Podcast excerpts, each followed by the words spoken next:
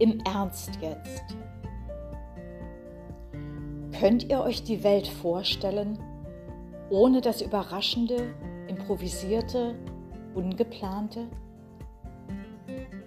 Könnt ihr das Leben denken, ohne das Unperfekte, Ungestylte, Ungeschminkte? Könnt ihr sein, ohne zu optimieren, zu fantasieren, zu träumen? Im Ernst jetzt. Was wäre die Welt ohne die kleinen farbigen Blütenpunkte in grauen Mauerfugen? Ohne Wiesenschaumkraut zwischen Rosenrabatten gemogelt? Ohne Löwenzahn im Rasen?